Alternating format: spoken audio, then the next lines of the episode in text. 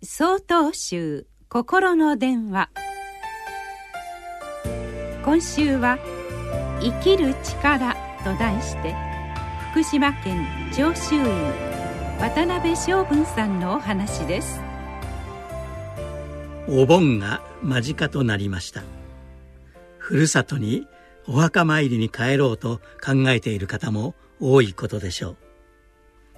一昨年の東日本大震災。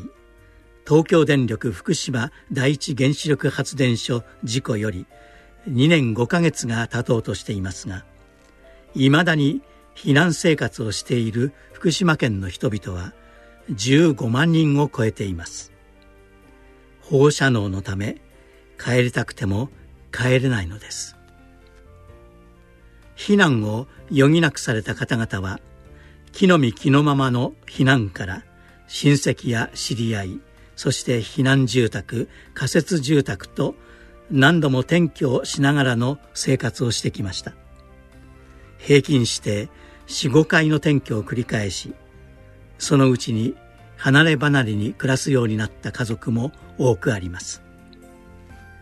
ふるさとに帰ることを切望しながら避難先で亡くなられた方もたくさんいます。長引く避難所生活で孤独死や自死も目立つようになっています。福島県では大震災と原発事故の関連死が現在も続いているのです。この2年5ヶ月の間に母親と夫を相次いで亡くされた75歳の H さんがお話ししてくれました。母は96歳でした。夫は77歳でした。二人とも避難先で亡くなりました。なぜこんなところでなぜこんな時にただ悔しくただ悲しくて泣き続けました。やがてそれでも負けてたまるかと思うようになりました。二人の思いを絶対に無駄にしたくないと思いました。私ができることは何か。それで今避難者同士の連絡のため走り回っています。負けてたまるか。これが私の生きる力です。H さんの苦難に正面から向き合う姿に出会うといつもこちらが勇気づけられます。